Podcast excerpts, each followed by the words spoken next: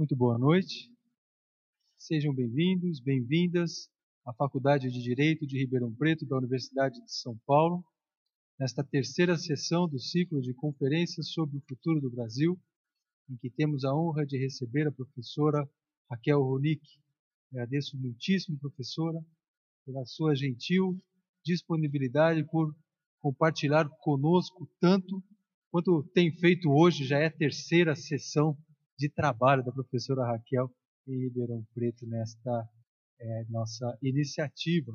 Iniciativa do Instituto de Estudos Avançados da Universidade de São Paulo, por seu polo em Ribeirão Preto, e da Faculdade de Direito de Ribeirão Preto, por sua comissão de graduação, de pós-graduação, os seus de, três departamentos, com a parceria imprescindível da Rádio USP, do Jornal da USP e das comissões de graduação deste campus, que apoiam também a iniciativa. Gostaria de cumprimentar, agradecer, passando-lhe já a palavra para que possa apresentar a professora Raquel Ronick a todos vocês, o meu colega, professor Tiago Mahara, apresentando-lhe também, expressando, aproveitando a oportunidade para mais uma vez expressar a admiração que tem por você. Muito obrigado. Boa noite a todos. É uma enorme satisfação fazer parte dessa mesa com uma convidada tão querida por todos nós. Antes de apresentar a professora Raquel, aliás, que dispensaria a apresentação, acho que todos leram aqui várias obras da professora Raquel, principalmente no grupo urbanístico. Eu gostaria de parabenizar também a iniciativa do professor Nuno, essa iniciativa importante de discutir temas relevantes para o futuro do país e para o nosso desenvolvimento. E também parabenizar o Instituto de Estudos Avançados, aqui na sua unidade de Ribeirão Preto, por essa iniciativa. Parabéns, Nuno, isso é uma grande iniciativa. É, a professora Raquel Ronick é professora titular da Faculdade de Arquitetura e Urbanismo da Universidade de São Paulo, é urbanista, foi diretora de Planejamento de São Paulo e consultora de cidades brasileiras e latino-americanas em política urbana e habitacional. Ela também foi secretária nacional de programas urbanos do Ministério das Cidades entre 2003 e 2007. Foi é, relatora internacional do direito à moradia adequada do Conselho de Direitos Humanos da ONU e é autora de inúmeros livros e incontáveis artigos, dentre os quais eu mencionaria ah, os mais recentes, Guerra dos Lugares e também São Paulo, História Política e Território.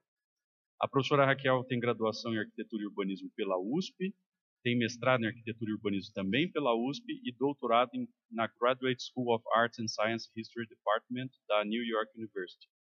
Ela é livre-docente pela FAUSP e também professora titular desde de 2017. A professora Raquel, desde 1979, é professora universitária no campo da arquitetura e urbanismo, sendo atualmente chefe do departamento de projeto da Faculdade de Arquitetura e Urbanismo da USP. Professora Raquel, muito bem-vinda e agradecemos imensamente a sua colaboração e disponibilidade para participar do evento. Bom, boa noite todas presentes, a todos presentes. Eu queria, em primeiro lugar, agradecer essa oportunidade, que eu espero seja um debate entre nós sobre temas tão difíceis e importantes nesse momento, como é a situação das nossas cidades frente à situação mais geral em que estamos vivendo no país, no mundo nessa conjuntura. Está quase Deus e seu tempo, né? Essa, essa fala, tudo. Situação da cidade no Brasil, no mundo, na conjuntura, historicamente. E queria, para poder trazer aqui eh, para vocês essa fala inicial, essa provocação inicial eh, da minha fala, recuperar um pouco aquilo que na trajetória do Brasil foi muito importante, que é todo um pensamento sobre a cidade brasileira, da qual eu também fiz parte como pesquisadora e professora, mas muitos outros colegas meus também fizeram parte, que foi formulado nos anos, final dos anos 70, começo dos anos 80, sobre a cidade, e que é, tinha muito a ver com a forma através da qual as cidades brasileiras cresceram e se formaram e chegaram naquele momento. Eu vou falar muito daquele momento, ou seja, o final dos anos 70, o começo dos anos 80, a década de 80 do século passado, né? Uh, marcando ali, inclusive, o processo da Constituinte, da Constituição de 1988. E por que, que eu escolhi falar disso? Eu escolhi falar disso porque é exatamente isso que hoje está desmanchando, dissolvendo. Então, vamos entender o que levou, né, do ponto de vista das cidades, a se pensar questões e se inserir questões na Constituição sobre o tema, já que no Brasil a Constituinte de 88 foi a primeira vez que a questão urbana entrou dentro da Constituição, com alguns artigos, com algumas consequências, com uma certa concepção. Então, o que levou a esse pensamento e essa ação né, política naquele momento, para a gente poder, quem sabe, pensar coletivamente o que, que está levando ao, a esse é, é, desfazimento daquela concepção de cidade ou daquela utopia, eu diria, que, que se inscreveu de alguma forma na Constituição, frente a muitas outras utopias, inclusive contraditórias. Né? Vamos, vamos entender que esse processo também é um processo complexo. Né? É, e é interessante também, e isso também é próprio e, e, e também faz parte dessa trajetória que eu quero recordar aqui, que tem uma especificidade nessa trajetória, que eu estou falando desse final dos anos 70, começo dos anos 80, que é um momento muito importante de formulação de uma leitura sobre a cidade brasileira, de constituição de uma agenda de intervenção sobre a cidade brasileira e especialmente também no campo urbanístico, mas foi também um momento muito importante de lutas em torno da cidade e do direito à cidade, não falado dessa forma naquele momento, não usando essa expressão, direito à cidade, mas do ponto de vista de conteúdo, muito a ver com as lutas em torno do direito à cidade, protagonizadas por movimentos sociais em torno do tema da moradia, em torno do tema do transporte, em torno do tema do acesso aos serviços públicos, uma agenda urbana que, na verdade, se constituiu através do que a gente conhece como o movimento pela reforma urbana e a agenda pela reforma urbana. Então, é ao mesmo tempo um movimento social, ao mesmo tempo um pensamento sobre a cidade, ao mesmo tempo uma proposta de intervenção no campo jurídico. Isso também é um outro elemento muito interessante, o quanto o campo jurídico, ou a ideia de uma construção de uma ordem jurídica, urbanística, também teve presente como uma das estratégias centrais deste campo da reforma urbana, que estava pensando: queremos outra cidade, outra cidade é possível, e o quanto essa discussão também foi juridicizada. Isso também tem efeitos, né, no que, que aconteceu ao longo, né, nessas várias décadas que eu vou passar aqui meio num videoclipe, né, muito rapidamente, né. Então, o que, que continha esse modelo analítico? Como é que ele pensava as cidades? Vamos pensar, a gente estava no final dos anos 70, o país tinha acabado de passar por um processo muito radical de desterritorialização e reterritorialização. O que, que eu quero dizer com isso? A gente teve uma migração muito forte né, durante décadas, principalmente a partir dos anos 40, 50, mas com muita intensidade nos anos 60 e 70 do século passado, do campo para a cidade e das pequenas cidades do interior para as grandes metrópoles. Então teve muito, foi uma, uma curva, né, que mudou completamente e a maior parte dessa população que que vai para a cidade é uma população pobre, é uma população de baixa renda. E é uma população que vai em direção da cidade, evidentemente, é por isso que as pessoas migram em busca da prosperidade. Ou, também essa é uma, é uma razão bastante importante, a partir de um processo de expulsão de onde está, no sentido da impossibilidade de continuar vivendo ali. Ou pela linha armada, né, de alguém que não te permite mais você permanecer na tua terra, ou por uma questão econômica, está impossível sobreviver, está impossível comer, então eu vou migrar para ver se eu consigo ter uma perspectiva melhor. E essa população que chega na cidade é uma e, e de uma forma muito intensa e muito concentrada, não encontra no âmbito da política urbana, nem no âmbito da política habitacional ou no âmbito das políticas públicas, de uma forma geral, um acolhimento de nenhum tipo.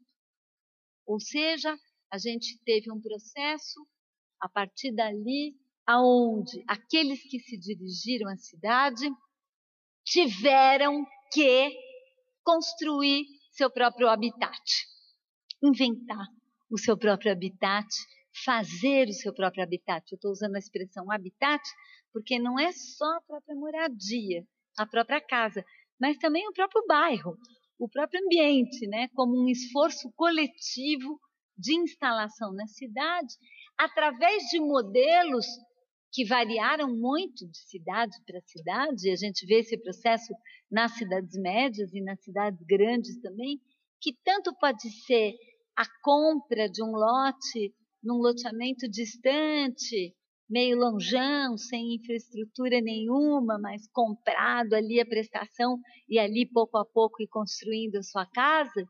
Essa é uma das modalidades, mas também uma outra modalidade que é a ocupação de terrenos que estavam tá, glebas, terrenos que estavam vazios ou subutilizados ali, eu não se sabia exatamente quem era o dono, próximo a locais de trabalho, aonde as pessoas igualmente foram autoconstruindo as suas próprias casas, e aí, nesse caso, eu estou falando das favelas. Né? Então, nós estamos falando dos loteamentos populares e estamos falando das favelas. Então, foi dessa forma que as, as pessoas começaram a eh, se instalaram na cidade.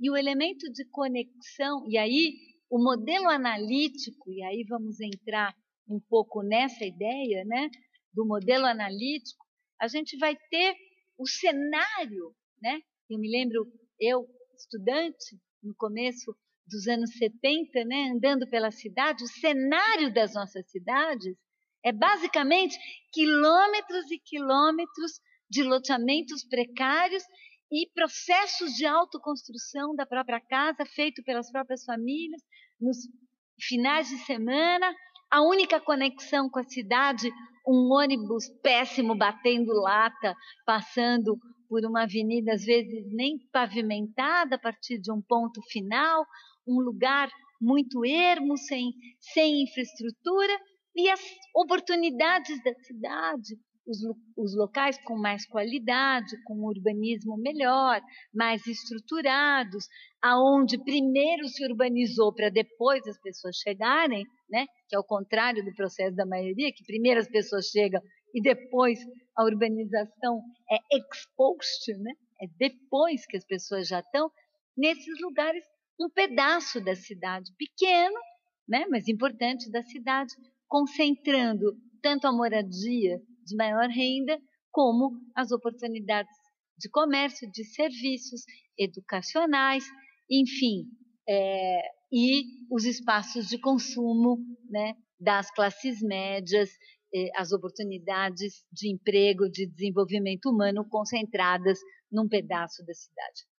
E a política urbana, basicamente, investindo nesse pedaço da cidade que é teoricamente o pedaço formal, regular, né, sob o controle do Estado, ou pelo menos sob a aprovação inicial do Estado, que concentra a população é, de maior renda.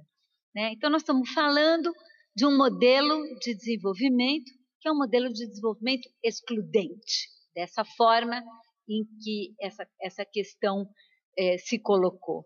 E é a partir dali que se cunha a expressão, que é bem importante para a gente entender urbano, e hoje ela é ressignificada, a meu ver, que é a ideia de periferia.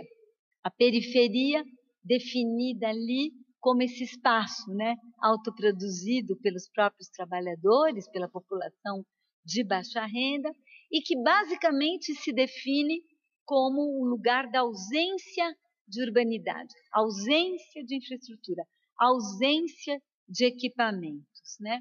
É, e esse modelo periférico ele se constituiu e ele explodiu lá atrás, né?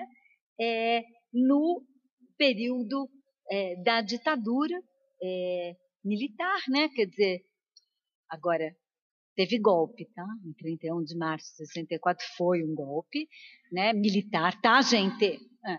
E é, a partir desse golpe se instalou uma ditadura peculiar, né? Porque ela tinha um nível de, e nós vamos falar um pouquinho disso. Ela tinha um nível de interlocução política eleitoral, né? Uh, com é, inclusive com processos de eleição a nível local para câmaras municipais, etc. Muito importante para entender qual foi o, o, sistema político que se armou no país e se reproduz no país até agora.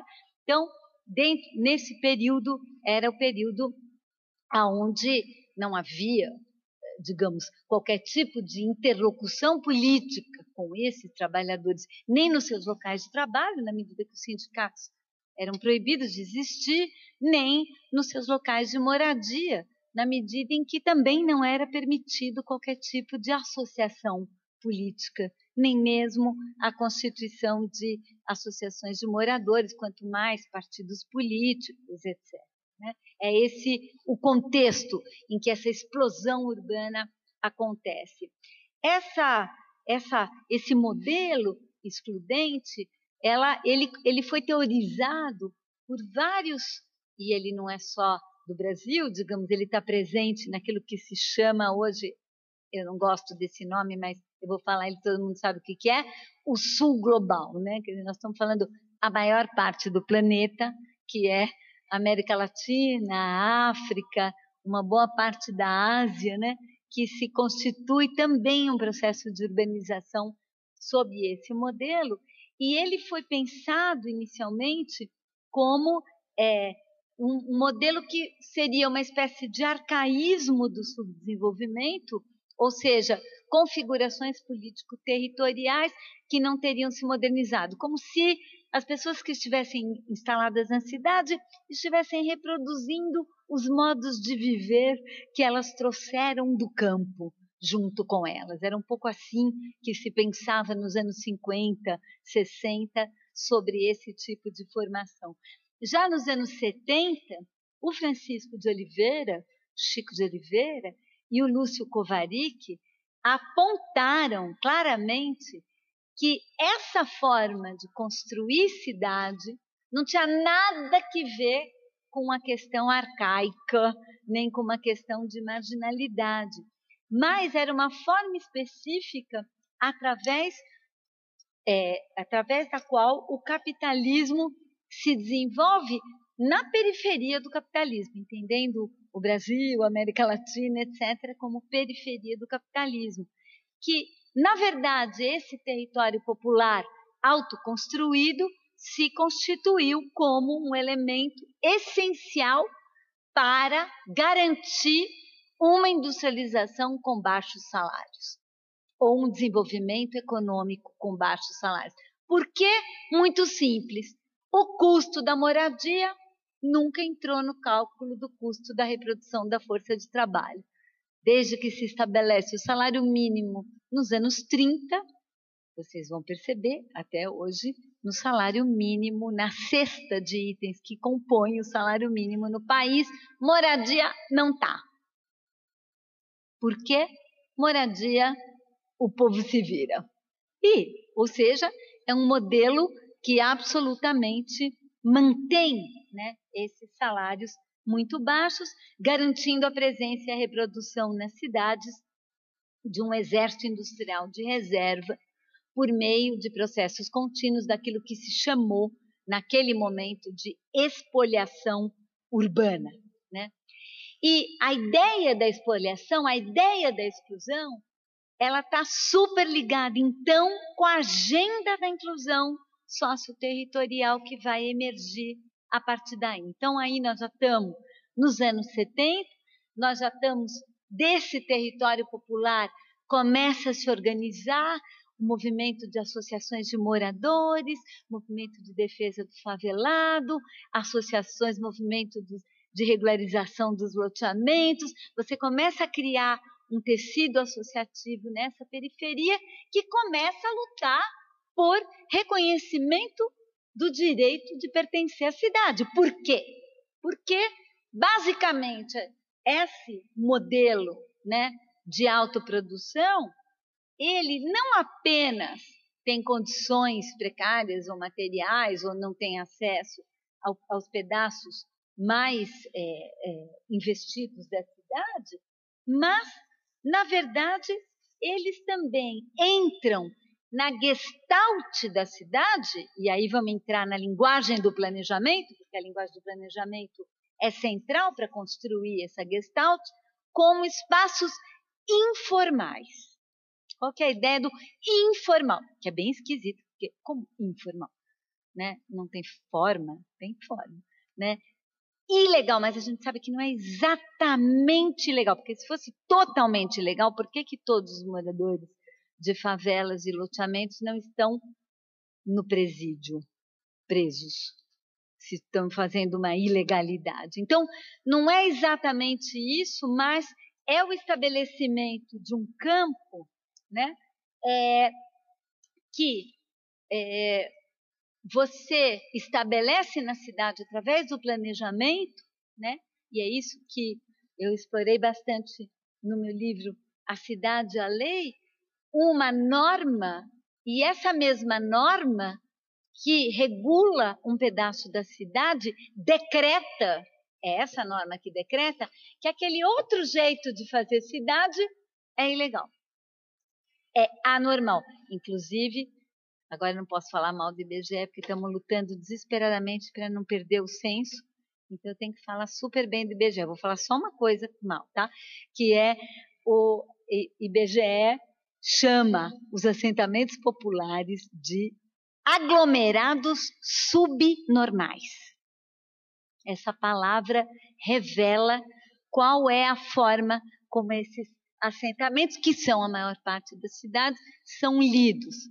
Fora isso, o IBGE é um patrimônio nosso, o censo é super importante para a gente entender e pensar é, políticas públicas e não podemos né, abrir mão de ter um censo demográfico que inclua questões sobre moradia, que é uma das, um dos campos que estão sendo ameaçados hoje, cortar as questões sobre moradia, saneamento, condição de moradia, material das moradias. É, essas são algumas das questões que estão ameaçadas nesse momento. Mas, agora, voltando para o aglomerado subnormal, nós estamos falando de um processo que, de alguma forma, criminaliza, se a gente for pensar em termos de direito, certas formas de fazer o espaço, certas formas de existir e todo mundo que mora lá, porque vira um combo, né? O espaço é criminalizado e quem mora lá automaticamente é bandido. Então, você tem uma, um mecanismo bastante importante e é um mecanismo que é, para o qual o planejamento e sua linguagem é uh, essencial. É claro que ao a essa ideia de um espaço desordenado, aonde seja uma é, uma vida é, desordenada, né? A ideia, ou digamos, a utopia seria uma utopia de é, destruição desse espaço, e de transformação desse espaço num espaço formal. Por que, que eu estou colocando isso? Que, na verdade, o paradigma técnico estatal dominante é, seria a transformação e a substituição né, desses lugares por uma lógica do ordenamento territorial formal. É exatamente isso que aparece quando a gente vai olhar as, as políticas habitacionais. As políticas habitacionais pretendem né, substituir aqueles locais por locais ordenados, construídos, com uma cara mais parecida com os produtos imobiliários produzidos pelo mercado uh, imobiliário. Né? E é, na experiência, com, mas na experiência concreta das nossas cidades, a destruição, remoção, erradicação, que até acontece muito fortemente em alguns casos, né?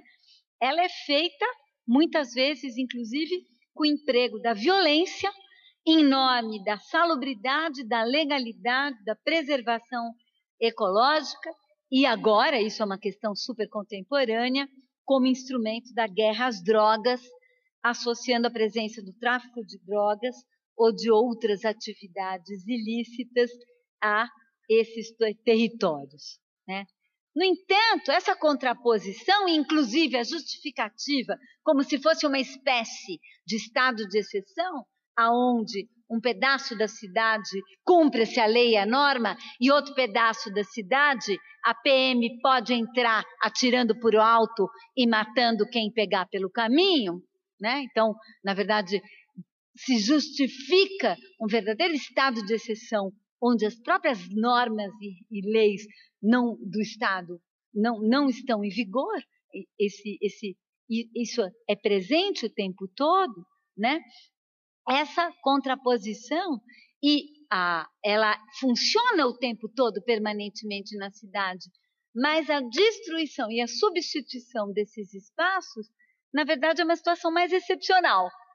O que a gente tem no cotidiano, né, porque o número e a escala de produção de moradia nova, né, é muito limitado historicamente frente a quantidade de espaços populares. Então, a erradicação é, ou o banimento, né, é uma espécie de destruição total, né, solução final, destruição total, é, não é o cotidiano. O cotidiano é o que eu vou chamar aqui da situação, é a situação de ambiguidade e transitoriedade permanente, que é esses territórios populares são irregulares, ilegais, só tem bandido, mas eles vão continuar existindo. Eles vão continuar existindo e nós vamos já entender como é que isso funciona dentro da lógica política da cidade. Então, nesse sentido, há uma tolerância e uma repressão ao mesmo tempo como funciona esse esquema. E a pergunta, eles vão ficar para sempre ou vão desaparecer, não é uma pergunta que terá uma resposta. Só terá uma pergunta, no sentido de que paira um ponto de interrogação sobre um pedaço da cidade. E isso vai ter um efeito político fundamental para a gente poder entender, inclusive, o momento em que a gente está e a evolução dessas políticas né? É, nós estamos falando de bairros inteiros imersos num estado de exceção e de ambiguidade, em que as categorias legal, ilegal, legítimo, ilegítimo, autorizado, não autorizado, são sempre cambiantes, são sempre postas em questão, inclusive e principalmente através da ação dos próprios habitantes, que lutam para ficar, que lutam para consolidar, que lutam para melhorar, que lutam para ser reconhecidos, né? são, nas palavras do Oren Niftachel, espaços de sombra, gray spaces, né? São esferas urbanas que se situam é, a todo momento entre a iluminação da, da legalidade, da segurança, da inserção plena nas cidades e a escuridão da remoção, da destruição e do genocídio, que é mais ou menos o cenário que nós vivemos hoje em relação aos territórios populares, numa espécie de grau extremo, né? Aonde foi chegando esse modelo, né? Onde foi nos levando é, esse é, esse modelo.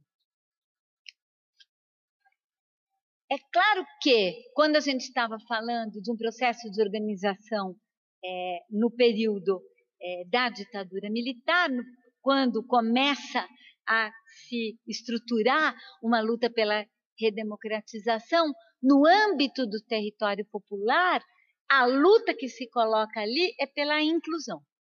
Inclusão territorial. Né? Queremos ser parte da cidade. Por quê? Porque muito simplesmente, quem né, constrói a sua própria casa através dos processos formais, ou seja, dos processos inscritos no interior da norma estatal, eles têm direito automático a receber ligação de água, de luz, enfim, dos serviços urbanos.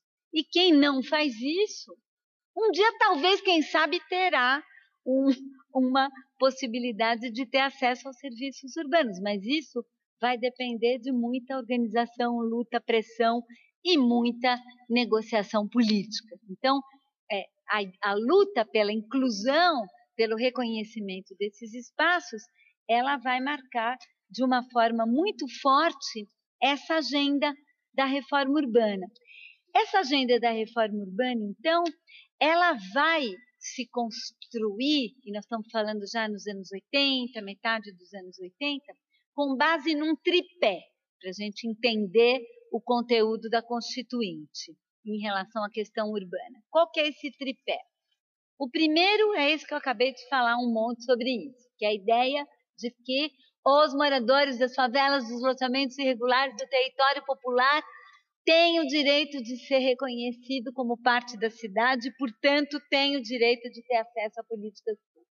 Então, tem toda uma agenda de reconhecimento de direitos que, inclusive, dialoga com uma agenda jurídica de criação de instrumentos de regularização fundiária, de reconhecimento de direito de posse, enfim, que vai né, tentar resolver o problema das formas de aquisição da propriedade e dos vínculos com a propriedade, que é um dos elementos fortes que, de contraste né, entre essas duas formas de fazer cidade.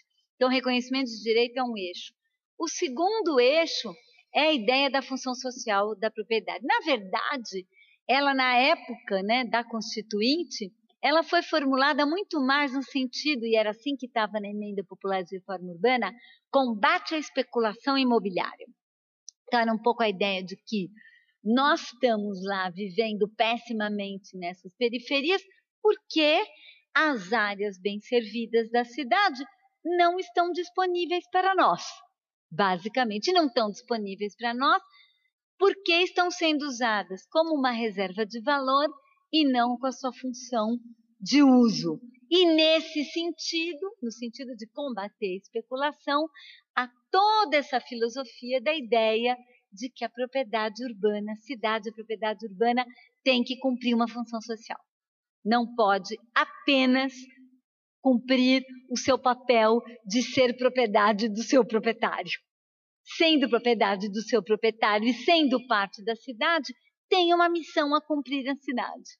E, portanto, não pode, o seu uso não pode depender apenas da vontade do seu proprietário, ele tem que depender também das vontades coletivas da cidade expressas através dos planos diretores, das leis de zoneamento, das regras de uso e ocupação do solo que a cidade define né, no âmbito dos seus pactos socioterritoriais. É um pouco essa, esse é o conceito da função social da cidade e esse é o segundo eixo da agenda da reforma e um monte de instrumentos para tentar fazer valer a função social da cidade que vão decorrer dali. E o terceiro eixo, super importante, é a ideia de que se as pessoas estão excluídas, se a política urbana não não é uma política urbana que está sendo feita para incluir as pessoas, é porque quem decidiu sobre a política urbana não ouviu as necessidades e os desejos da maior parte das pessoas. Portanto, como um processo de aperfeiçoamento da democracia, é necessário ampliar os canais de interlocução entre os moradores e os formuladores de política pública, no legislativo e no executivo. Portanto, toda a ideia de participação popular, toda a ideia de conselhos, mais, toda hora tem que parar. Mais uma coisa, acabou de sair um decreto semana passada extinguindo né, é, todos os conselhos que foram criados por decreto, né, é, conselhos participativos dentro dessa ideia né, de que, para além da representação democrática via partidos e eleições, seria necessário incorporar uma interlocução mais direta com segmentos, sobretudo segmentos historicamente alijados e que historicamente sempre foram desproporcionalmente representados na esfera político-partidária, por questões de acesso, por questões de escolaridade e, sobretudo, por questões de renda e de possibilidade de ter acesso aos círculos de poder. Então, o terceiro eixo é a participação popular e é em torno dele que se construiu também vários instrumentos. E é interessante que essa agenda é uma agenda que vai sendo implementada a nível local, vai sendo experimentada a nível local ao longo dos anos 80, ao longo dos anos 90 e vai vai tendo uma série de experiências, não vou entrar aqui para fazer uma avaliação dessas experiências, acho importantíssimo a gente fazer, mas o que eu queria contar é que, e ela está inscrita na Constituição, e ela alimentou o Estatuto da Cidade, ela alimentou a legislação complementar, ela alimentou a ideia de campanha dos planos diretores participativos, ela alimentou toda uma agenda. Só que, paralelamente, tinha outra agenda também rolando simultaneamente no mesmo período, e eu estou me referindo aos anos 90, especialmente. E que agenda é essa? Né? E aí, aí nós vamos começar a entender os embates. A implementação dessa agenda de reforma urbana, poderíamos dizer genericamente, que ela não ocorreu. Como, como grande modelo, ou seja, Basta passear por aí, qualquer cidade, você vai ver. Não rompemos com a exclusão territorial, não rompemos com a fragilidade da nossa democracia, não rompemos é, com a ideia de que a, a, a função da propriedade ser propriedade do seu possuidor não é, é, mais importante do que a função social, enfim. E ela não aconteceu por quê? Aí a gente tem que entender duas coisas.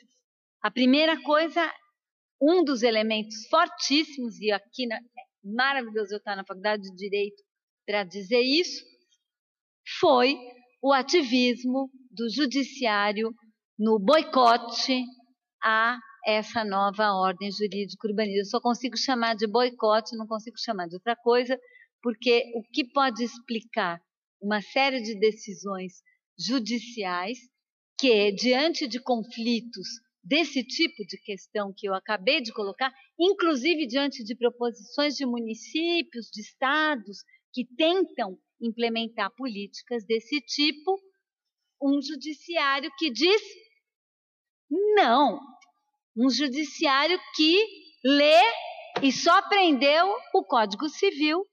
É propriedade do seu possuidor? Sim, então tchau nenhum tipo de limite, até chegar num absurdo aqui em Ribeirão, um dos mais absurdos que eu já vi em toda a minha vida de urbanista, que foi decretar no plano diretor de Ribeirão, espero que isso tenha caído, né?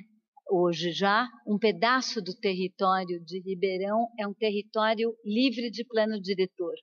O plano diretor não se aplica, a lei de uso e ocupação de solo não se aplica, só se aplica os contratos privados entre os moradores, vendedores e loteadores. Gente, é uma coisa, é, um, é, uma, é, uma, é uma declaração de boicote a ideia né, de função social da cidade da propriedade, como poucas eu vi em tudo que eu já vi por esse mundo.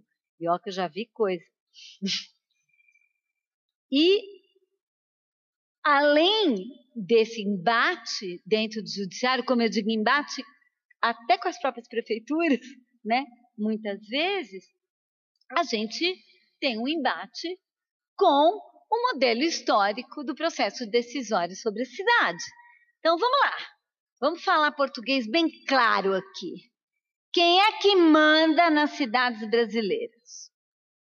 Tem três setores que mandam nas cidades brasileiras, desde sempre, né? Primeiro setor, aqueles que têm na cidade e na produção da cidade o seu negócio, setores empresariais que têm na produção da cidade o seu negócio e que, portanto, dependem 100% das decisões tomadas de política urbana e habitacional para continuar fazendo o seu negócio. Estou falando das construtoras, das incorporadoras, dos loteadores. Tem enormes interesses porque é o seu negócio. E tem uma enorme influência histórica sobre as cidades.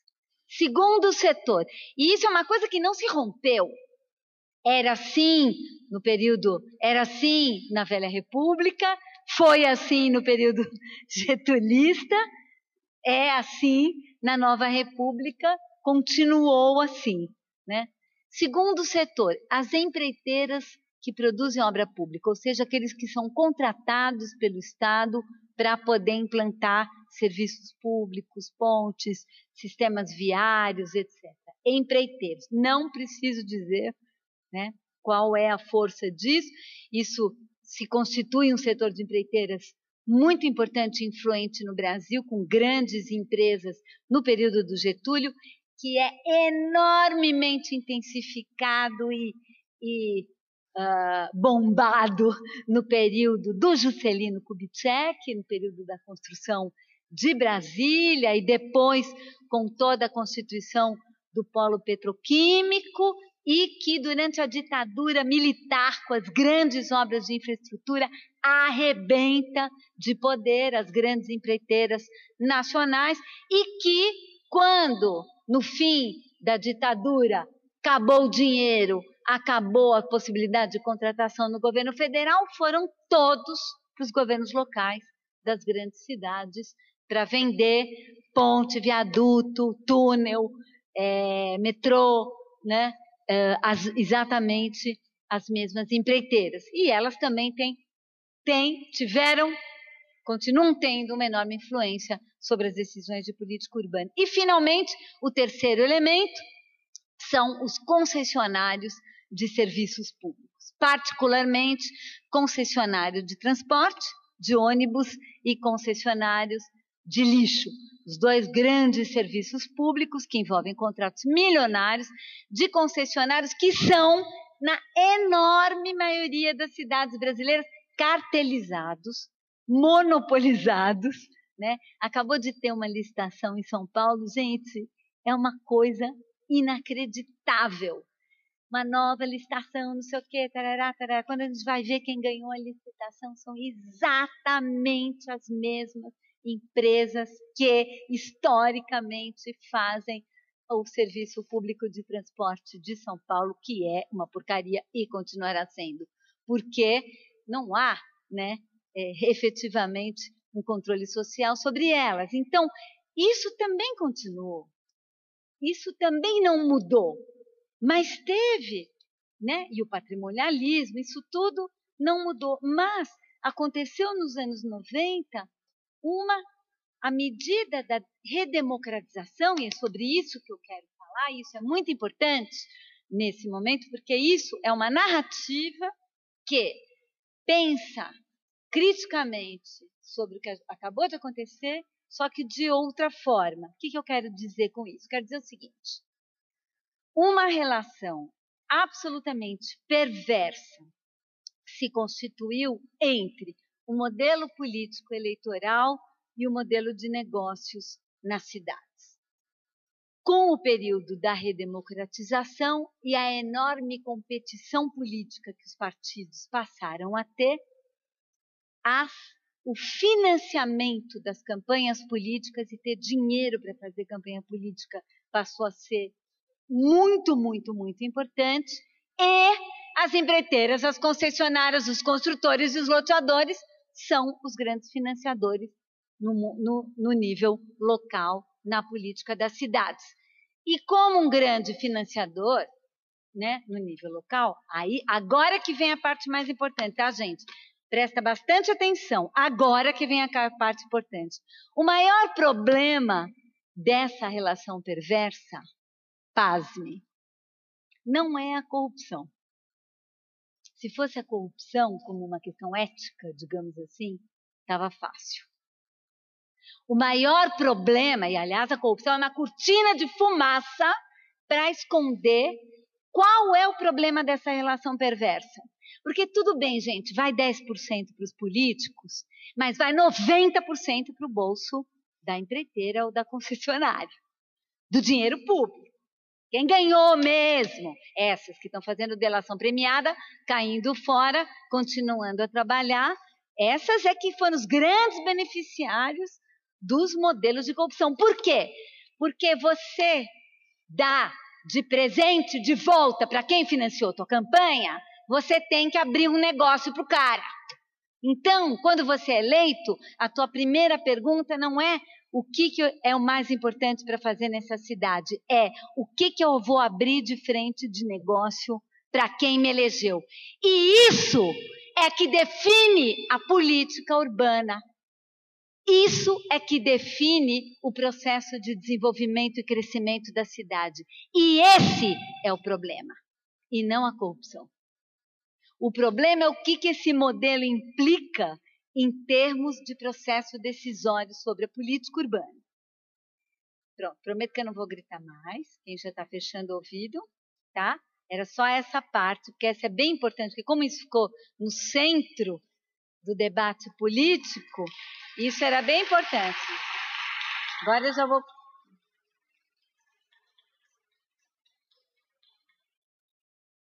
Esse modelo político-eleitoral perverso, ele se constituiu, começou a se constituir, por incrível que pareça, na ditadura, com as eleições locais de vereadores, etc. Esse, junto com o outro, e agora eu vou pegar um assunto que eu falei lá atrás, que é como a maior parte do território popular, a relação com a cidade é de ambiguidade, é não sei, pode ser, se vai ficar, não vai ficar. Todo o processo de inclusão, ou seja, de investimento no território popular para construir escola, para fazer pavimentação, para incluir, passou a ser 100% mediado politicamente. Ou seja, a princípio você está irregular, tá? Tudo errado, não merece nada. Mas eu, como eu sou muito legal, eu vou te dar um favor, que é eu vou estender a luz, eu vou estender a água, eu vou levar a escola, e você não precisa me pagar, não é que nem boleto das Casas Bahia que está escrito quanto que você paga por mês e quantos meses. Não, você me paga com voto na próxima eleição. O meu, do meu amigo, do outro amigo. Então a gente vai constituindo uma máquina política, de um lado, com base na política como negócio no território popular, e de outro lado da política como negócio na relação com os negócios urbanos. Esse é o modelo que começa a se constituir no período da ditadura, lentamente, que se intensifica no período democrático, na medida em que aumenta a competição eleitoral e vai se constituindo também o negócio da política, porque isso também passa a ser uma fonte de renda. Esse modelo, portanto, é um modelo que vai atravessando as mesmas décadas em que tivemos experimentando a agenda da reforma urbana. E agora eu vou entrar com o terceiro elemento, que é o último né, desses três elementos nesse período, para a gente conseguir chegar onde estamos, que foram as transformações pelas quais o Estado foi passando também ao longo, principalmente dos anos 90, especialmente final dos anos 90 e continuou já agora no terceiro milênio, que foi fruto do que a gente chama de ajuste fiscal. Né? Então, a gente tem, basicamente, vou falar em uma frase, uma coisa que depois no debate a gente pode discutir mais, que é uh, basicamente um modelo como, está, como era o modelo da ditadura, o Estado botando todo o dinheiro público para aumentar a infraestrutura, fazer obra, fazer as coisas e pagando, gerou, por uma questão de rompimento do padrão ouro, de fim do modelo Bretton Woods, uma enorme dívida para os Estados. Gente, essa enorme dívida apareceu só porque o juro ficou liberado. E a hora que o juro ficou liberado, os estados ficaram totalmente endividados. Então, a solução mágica é a política de ajuste, é o neoliberalismo, que é a ideia de que a gente passa a dívida dos estados para as famílias e os indivíduos. O que, que é privatização da Previdência? É exatamente isso. O que, que é desmanchar todos os modelos de, de, de ensino público, de saúde público na direção da saúde privada? É isso, né? Quem paga seguro-saúde saca todo mês, né? Entende perfeitamente o que quer dizer passar a dívida dos estados para família, para as famílias. Né? Então a gente vai passando por um processo de privatizações e isso vai lenta, por mais resistência que teve aqui no Brasil, isso foi caminhando lentamente e dentro da cidade e da política urbana isso também foi caminhando né, caminhando por duas razões. O primeiro é que, ao mesmo tempo que nós estamos fazendo de ajuste fiscal, menos dinheiro no Estado para poder. E aí também as promessas da Constituinte de ter educação, moradia, saúde pública para todos. Promessa de 88, ajuste fiscal em 90. Cadê o dinheiro para implantar todos esses sistemas públicos? né? É exatamente nesse momento que a gente começa a não ter, né? E ao mesmo tempo a gente está passando por um processo de reestruturação econômica nesses anos 80, 90 globais no próprio capitalismo, aonde a gente constitui uma hegemonia do capital financeiro sobre o conjunto dos capitais produtivos, a hegemonia das finanças em todos os campos, né? Não é apenas no campo da cidade e tal, é, no, é, uma, é, um, é um processo muito global, de tal forma que a gente hoje, quem manda, né?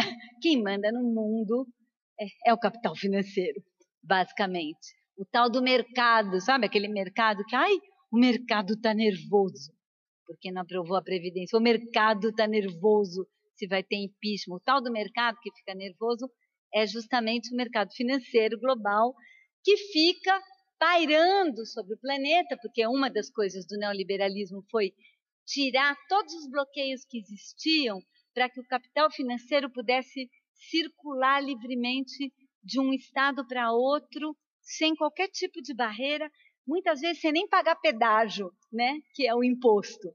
Simplesmente poder ir para cá e para lá e circular. Isso gerou, gente, uma massa de capital disponível que fica como uma nuvem cinzenta, né, pairando sobre o planeta para ver onde que esse capital pode descer, baixar, para poder conseguir juros, para ser remunerado, para ficar maior, para onde ele pode baixar, para conseguir juros, para ser remunerado, para ficar maior, para onde ele pode baixar, para conseguir juros, para ser remunerado, para ficar maior e assim a gente pode continuar até amanhã falando, porque é um capital que vai crescendo exponencialmente sem nenhum vínculo necessariamente com qualquer tipo de capital produtivo. Pra vocês terem uma ideia, gente, o fundo de investimento da Apple, 1% do fundo de investimento da Apple vai para produzir os computadores e para investir em inovação computador, celular, etc. 99% fica só circulando para tentar ganhar mais juros. Inclusive nós mesmos, que a gente que a gente tem de poupança, a gente também bota ali em poupança, renda fixa, qualquer coisa para tentar. E aí como todos os sistemas de previdência foram sendo desmontados, todo mundo foi entrando em previdência privada, em fundos de pensão, e os fundos de pensão também fazem parte desse capital financeiro global que fica procurando onde, onde investir para poder pagar os seus cotistas. Seguradoras, seguros de saúde, bancos, tudo isso, né? Plutocratas, cheque do petróleo, fundos soberanos dos países, tudo isso compõe um capital financeiro que estabeleceu uma relação muito forte com o imobiliário, a terra. No circuito financeiro, a terra e o espaço construído passou a ser um elemento muito importante. Por quê? Três razões muito fáceis.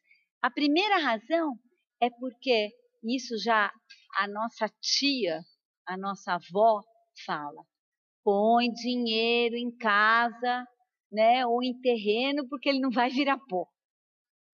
Ele não vai sumir. Então tem essa coisa de durar no tempo. Pode ganhar valor, pode perder valor, mas está lá. Está lá e não vai sumir.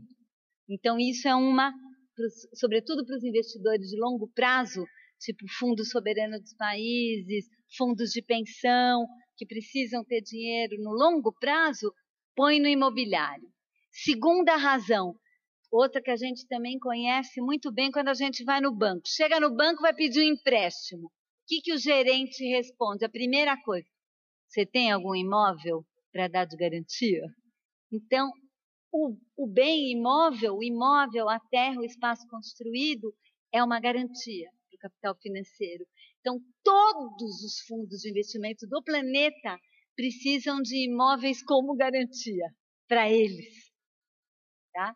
Então, isso também é um outro elemento. E, finalmente, a revolução digital tecnológica e a transformação dos instrumentos de gestão urbana e financeira permitiram a titularização, porque o problema dos imóveis era que para você comprar e vender um imóvel tem cartório, tem registro, tem que passar titularidade, daí é espólio, daí é um saco, daí não consegue, daí não, não resolvido o problema, tem como os capitais entrarem e saírem do imóvel sem mexer nesse negócio de registro, de cartório, nem nada, que são que se chama titularização. O, os primeiros imóveis que são feitos assim, por isso que tem tantos aqui, aqui nessa cidade, na região e no Brasil, são os shopping centers. Shopping center não tem um proprietário, ele é um fundo de investimento que tem vários cotistas e os cotistas entram e saem do fundo de investimento e eles não são proprietários de um pedaço do shopping. Ah, vim aqui pegar essa porta porque ela é minha, ou vim usar essa loja porque ela é minha. Não, é simplesmente uma cota de um fundo. Por que, que eu estou falando tudo isso? Porque os capitais financeiros globais resolveram né, entrar com tudo no urbano e com isso, a gente começou a ter uma competição nas cidades entre as poupanças, os salários, os rendimentos das pessoas e esse capital financeiro global que vem se instalar nas cidades. E, para completar, qual foi a reação da política pública? A reação da política urbana, e isso foi sendo montado desde os anos 90, foi Venham capitais. Através do quê? Concessões, parcerias, PPPs, parcerias público-privadas, abrindo espaços na cidade para que esses capitais pudessem chegar. E a implicação disso são duas. Uma implicação física e de destino da cidade, porque um capital, quando ele se instala, o melhor uso do, da cidade para ele vai ser aquele que vai remunerar melhor o capital investido, que não é exatamente aquilo que a cidade mais precisa, nem necessita, muito menos quer. Então, o destino da cidade vai atendendo às necessidades desse capital financeiro e não às necessidades da população. Primeira implicação. Segunda implicação: na medida em que esses instrumentos, como as PPPs, como as concessões, elas vão criando contratos privados, elas vão sendo discutidas no âmbito privado, isso também vai mudando todo o processo de governança das cidades, no sentido de que você vai abrindo espaços que estão fora da esfera pública e da discussão estatal e, portanto, política, e são acertos entre privados. Por que, que eu contei toda essa história? Porque adivinha o que aconteceu enquanto a agenda de reforma urbana estava sendo implementada? Tudo isso que eu acabei de contar também estava sendo implementado. E isso e esse processo de financiarização e de privatização foi fortalecendo mais as empreiteiras, as construtoras, o complexo imobiliário e financeiro, e foi deixando cada vez mais a discussão do destino da cidade nas mãos disso. Aliás, voltando ao tema da corrupção, esse modelo agora é genial, porque fala: bom, então, como o grande problema é o roubo da corrupção e isso é dos políticos, vamos montar uma história que fica sem os políticos, ou seja, sem os 10%.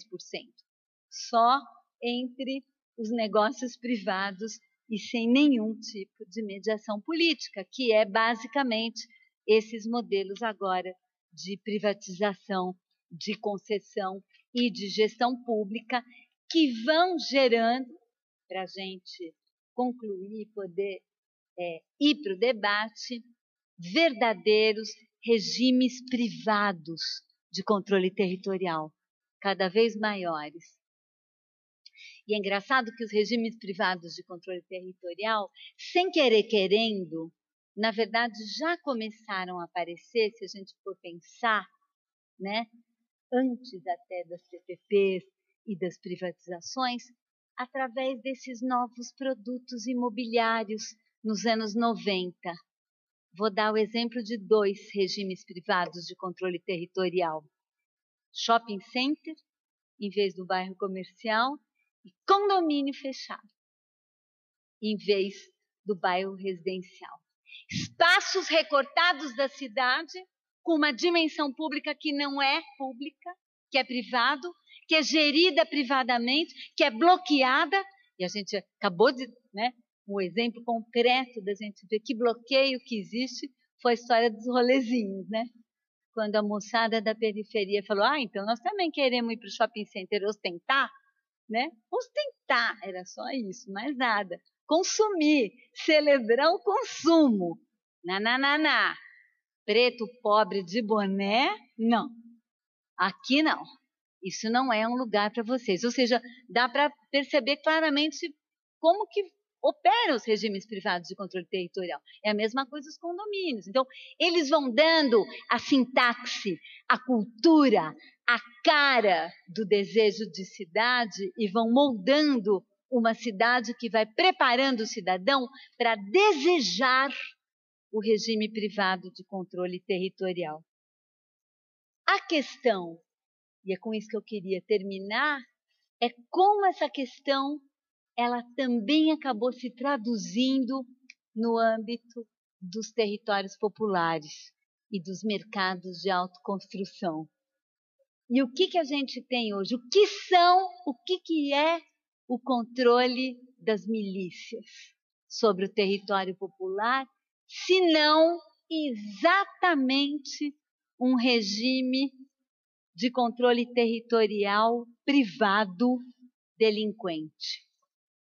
Mimeticamente, o condomínio que caiu na Zona Norte na semana passada, dentro de uma área controlada pela milícia, era exatamente condomínio, segurança 24 horas, muro, era exatamente o mesmo modelo, só que operado a partir de grilagem de terra, de controle do território, a partir da violência, etc. O que eu quero dizer, gente, é que nós estamos falando de um processo só, não de dois.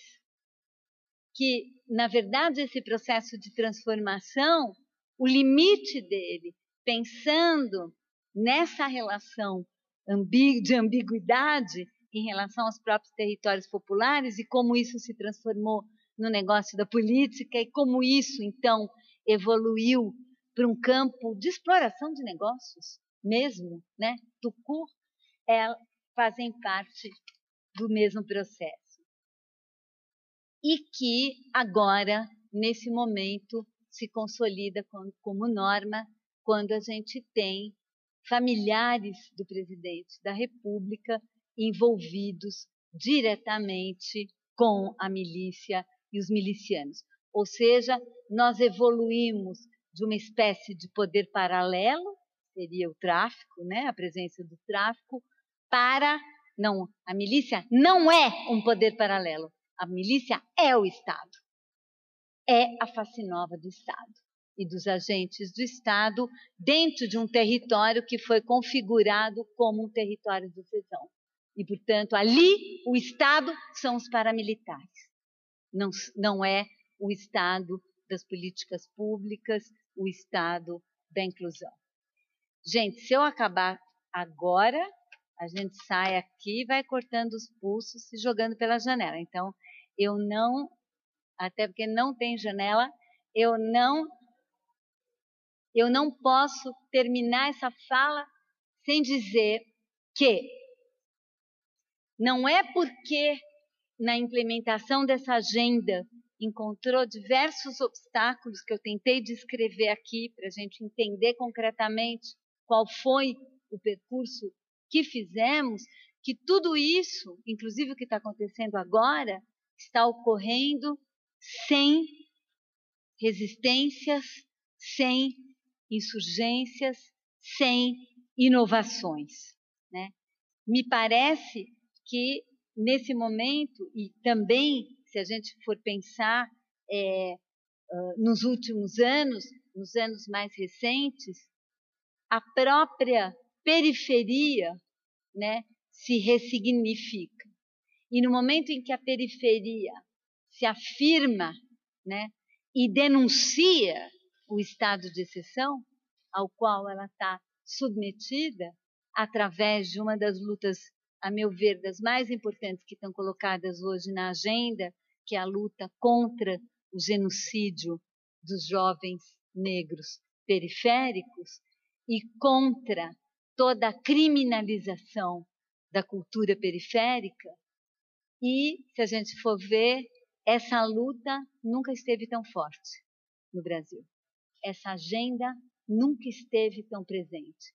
Não é só a Marielle e todos os efeitos que a questão da Marielle foi provocando, mas a questão da Marielle teve esses efeitos porque tem uma luta real protagonizada pelos sujeitos periféricos, há décadas, se organizando. Essas agendas, junto com a agenda feminista, que também me parece é absolutamente central para entender esse modelo né, patriarcal, esse modelo é, que constitui a nossa cidade, também é uma agenda muito forte, em plena expansão e eu poderia aqui colocar sobre a mesa inúmeros outros exemplos né, do vigor e da força e da expansão que está acontecendo, principalmente é, na juventude e principalmente na juventude é, das periferias do país.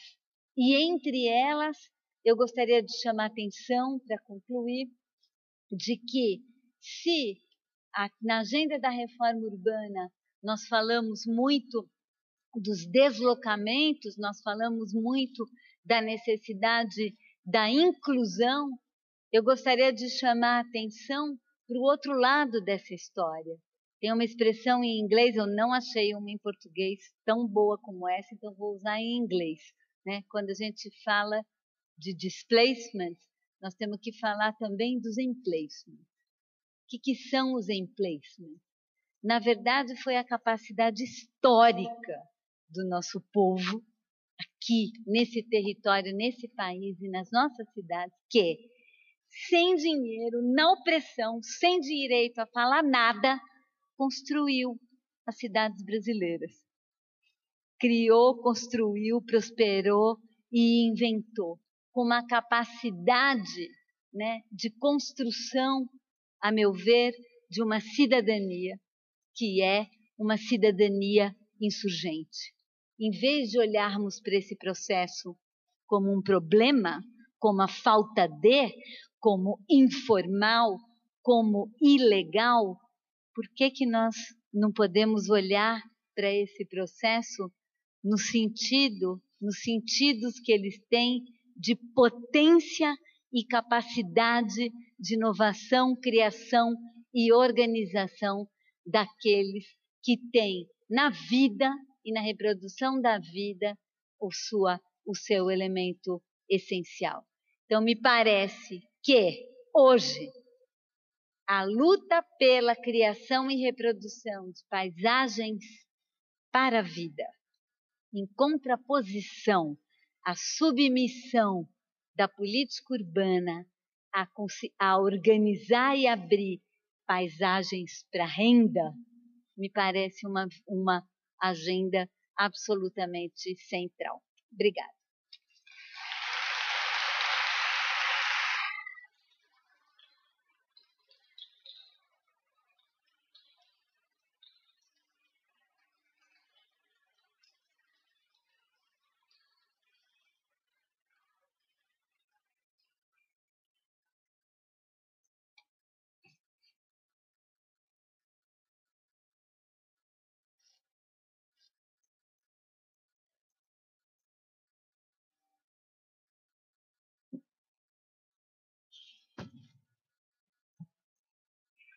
Muito bem, muito obrigado. Passamos à etapa dos debates. Nós temos um microfone aqui com o Pedro, outro ali com o Cletus. Faremos em blocos de três perguntas. Por favor, fiquem à vontade.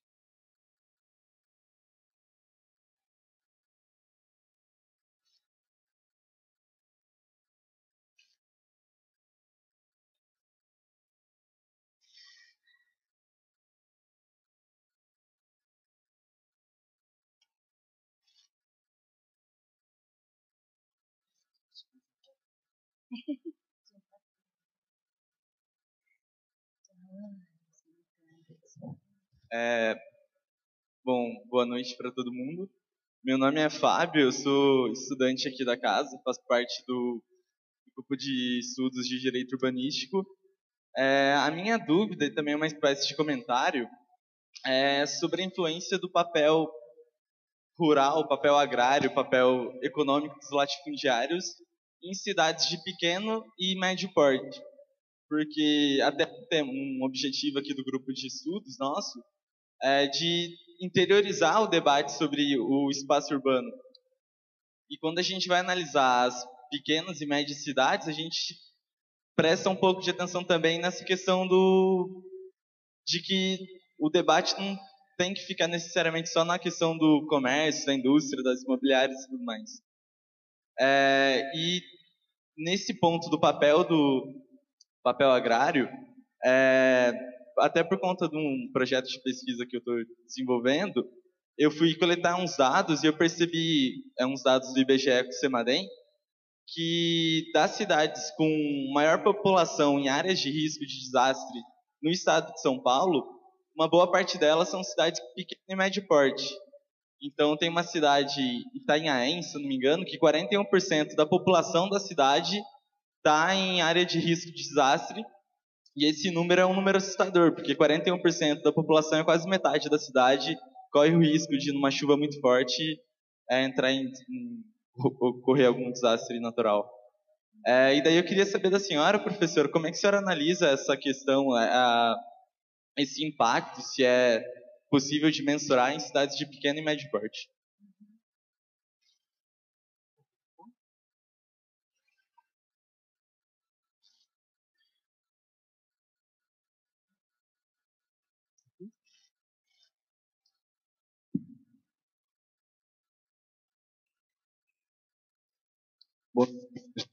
Opa, desculpa. Boa noite, professora. Gostaria de agradecer.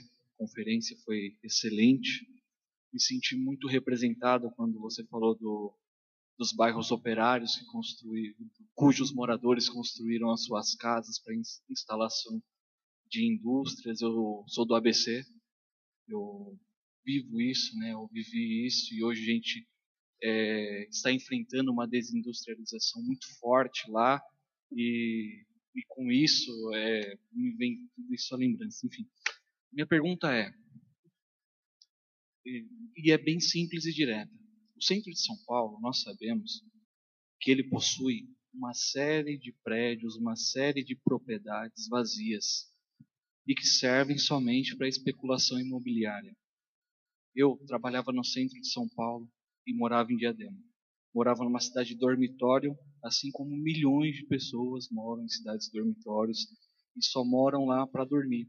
Eu queria saber quais são os desafios para que nós pudéssemos exigir através do direito da função social desses locais, para que a gente pudesse reurbanizar, pudesse fazer uma reforma urbana nesse centro de São Paulo e dar a cara, e dar a ele a cara que realmente é o paulistano, que é a cara, a cara daqueles que trabalham no centro de São Paulo, aqueles que estão nas cidades dormitórios.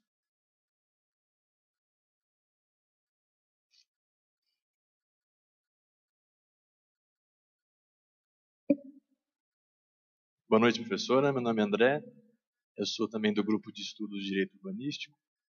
E a minha pergunta é sobre a nova lei de regularização fundiária 13465, que ao mesmo tempo que ela facilita o acesso à terra para uma população historicamente excluída, ela também legaliza é, a expoliação do, do, patrimônio público da União, né? Porque ela basicamente legaliza a grilagem de terra na Amazônia.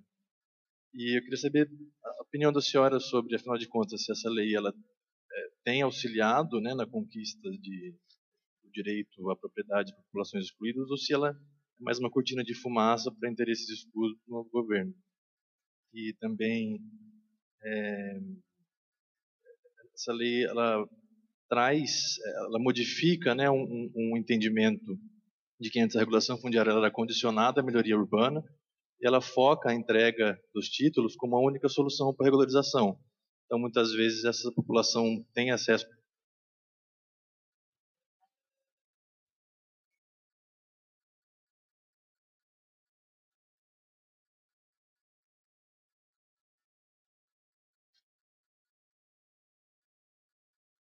Ixi. Pega outra.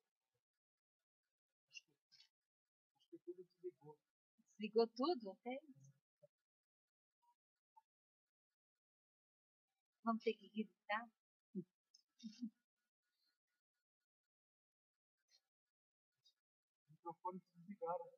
Dois, três.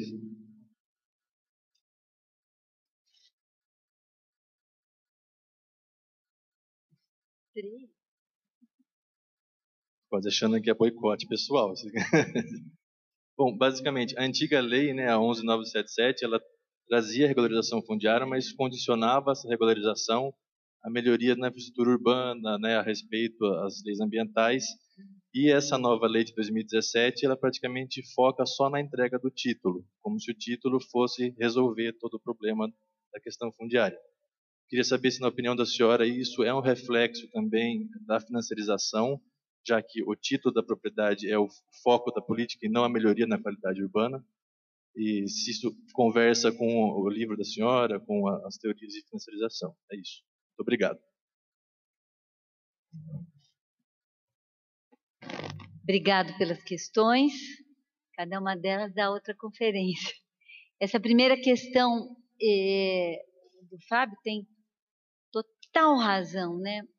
Do ponto de vista do planejamento urbano, que na verdade deveria ser um planejamento territorial, né, e não planejamento urbano, há uma total incapacidade de pensar o rural, né, dentro desse contexto.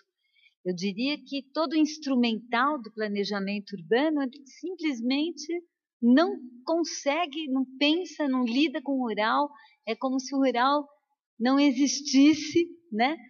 É, e, no entanto, a maior parte da, das, dos municípios, e sobretudo é, os municípios é, médios, que são a maior parte, pequenos e médios, que são a maior parte dos municípios do país, são rurais. E tem um rural super importante. E isso é uma espécie de tabu, né? Ah, isso não é assunto, não é assunto para plano. Então, eu acho que a superação da ideia de planejamento urbano na ideia de um planejamento mais no campo territorial e, e pensar instrumentos para isso também é, seria muito, muito importante. No entanto, assim, não tem, eu diria, não tem nada, né? É um total é, deserto. Claro que, falando, respondendo a tua questão de outro modo, a coalizão política que é, ganhou o último processo eleitoral nacional no Brasil, ela tem alguns elementos, é uma coalizão, né? Então essa coalizão, ela é, é constituída, né? Pelo que se chama a bancada da bala, né? Então é basicamente é, o conjunto de atores ligados à polícia militar e ao exército e o quanto esses, inclusive aos paramilitares e a emergência e a força desses atores, é, o mercado financeiro, né, claramente fazendo parte dessa coalizão com seus representantes é, e além deles a bancada evangélica naquilo que, o, naquilo que traz um componente mais no campo moral, é, cultural, que é um também um dos elementos fortes daqui, e o agronegócio. Né? O agronegócio é um ator político absolutamente central nessa coalizão. Então, é, eu acho que é preciso entender, e o agronegócio está extremamente financiarizado, né, tem uma conexão ali é, muito forte. É, então, eu acho que é preciso entender um pouco melhor né, de que forma, e, e acho que a gente pensa pouco essa questão aqui, de que forma o agronegócio, ao longo desse período, também foi capturando e definindo é, uma agenda. Então, essa agenda antiambientalista, enfim, as agendas que é, agora estão é, sobre a mesa e que acabam também incidindo sobre a própria agenda de cidades, né? E na medida em que nós estamos falando de um território enorme, né? E com, e com muito poder é, aqui no nosso país. Em relação à outra questão que você colocou, das áreas de risco, né? É, eu, eu, vou, eu vou responder essa pergunta para você de dois jeitos, assim, como se eu fosse duas pessoas, que eu acho que é o melhor jeito de responder essa pergunta. De um lado, eu vou dizer assim: risco não é natural. O risco é construído. E as estratégias de é, lidar com o risco, idem. Não existem áreas de risco em si mesmas. Tudo depende da forma como você ocupa essas áreas. Então, essa história de falar, essa cidade está todo mundo na área de risco, depende de qual é a política que você vai fazer em relação a isso. Você pode, por exemplo, vou dar um exemplo. Se você se é uma área inundável, você pode construir sobre palafita. E quando inunda, a água passa embaixo das casas. E não acontece nada, ninguém, ninguém morre. Né? Então, não é, entendeu? Não é risco em si. Uma encosta muito íngreme. Uma encosta muito íngreme tem formas de você ocupar. Tem municípios no Brasil falar, ah, não, mais que 40% de declividade não pode ocupar. Tem cidade, em Minas, assim, ó, de cidade que a cidade inteira está em mais de 40% de declividade. Aí você faz o quê? Muda a cidade inteira de lugar? Não, a questão não é a declividade, a questão é a forma como você trabalha com a declividade. O que você não pode fazer é pegar uma área que tem 40% de declividade e querer transformá-la num plano. Aí você corta, aí ferrou. Você vai fazer erosão, você vai fazer desmoronamento, é esse o problema. Né? Aí, a segunda questão que, do outro jeito de responder a questão para você, é a seguinte. Primeiro, nenhuma pessoa se põe a morar na beira de um córrego que na chuva aumenta porque ela acha legal ou porque ela não respeita o código florestal, porque ela acha o código florestal irrelevante. Ela vai morar lá porque ela não tem absolutamente nenhum lugar para ir morar. Então, a resposta que a gente tem para a questão dessas ocupações é qual é a alternativa que nós estamos oferecendo. E a alternativa que nós estamos oferecendo de habitação nesse momento no Brasil é nenhuma. Nenhuma. Porque o programa Minha Casa Minha Vida acabou dominando todas as políticas urbanas e habitacionais, sendo um programa único.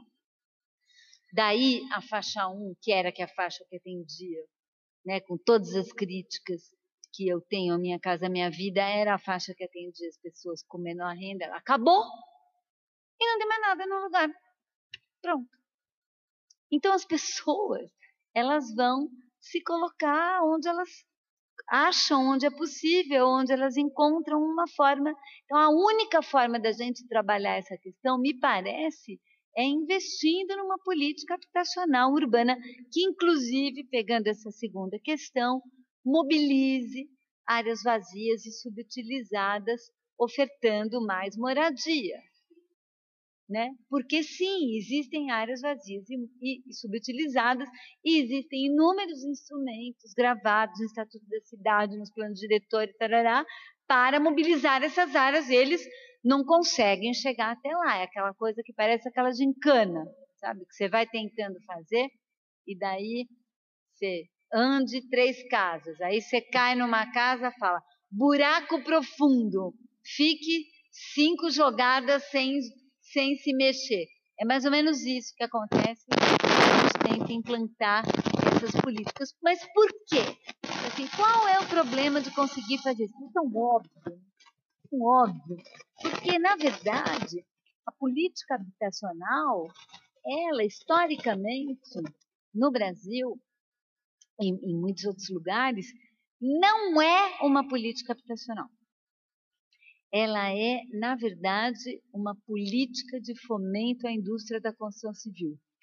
Portanto, a pergunta central da política habitacional, desde o BNH, isso não mudou no Minha Casa Minha Vida, nem um milímetro, é quantas casas novas temos que construir? E não quais são as necessidades habitacionais do povo. Se você fizer a pergunta quais são as necessidades habitacionais do povo, claro que vai ter que construir casa, óbvio, óbvio. Não estou dizendo que não tem, claro que tem. Mas esse não pode ser de forma nenhuma um modelo único. Você tem que ter um conjunto de intervenções. Entre elas, inclusive, se a gente for pensar os loteamentos e os bairros populares autoconstruídos, eles são muito precários. Por quê? Porque as pessoas construíram sem ter nenhum tostão no bolso e sem ter nenhum investimento público disponível. E sem ter nenhuma assistência técnica para pensar em organizar aquele lugar. Ou seja, esse mesmo processo com investimento público na urbanidade, na urbanização e assistência técnica, pode ser um grande projeto também habitacional e urbano. E por que, que ele não é feito? Pela mesma razão a qual comecei a falar dessa pergunta, porque a política habitacional foi e continua sendo historicamente capturada por dois agentes. Um, indústria da indústria da construção civil, dois, é, indústria financeira. que a grande questão é como fazer o dinheiro girar para emprestar, para girar, para emprestar, para girar, para emprestar. Né? É esse o modelo. Então você tem que inventar um negócio para fazer as pessoas entrarem numa dívida, de uma hipoteca para pagar, para construir um negócio novo e para sair barato tem que ser lá no quinto dos infernos, que é onde a terra é barata. Então faz esse monte de porcaria de conjunto habitacional na periferia.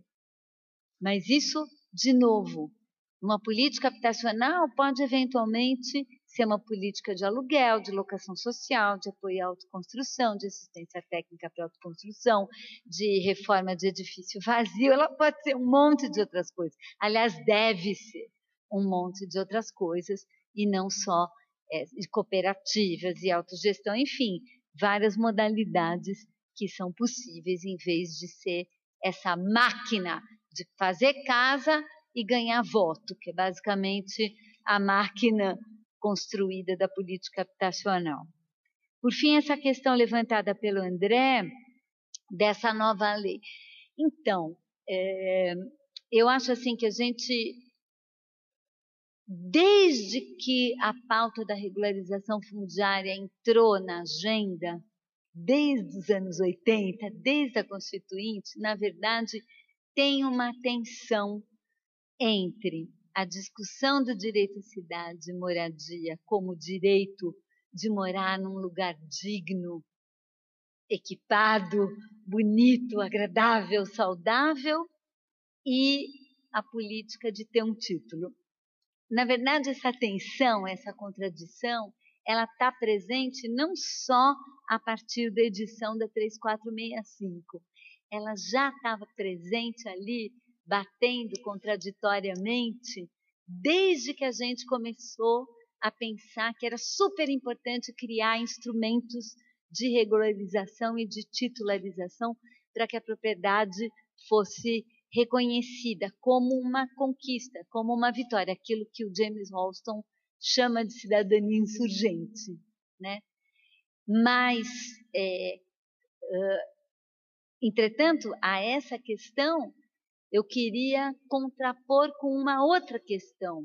Eu, me parece que o problema não é só o fato de que a 3465 dessa vez já prescinde de qualquer né, integração urbanística, deixa ser só a titulação, mas eu acho que a própria ideia né, é, de que o centro da política tem que ser a titulação.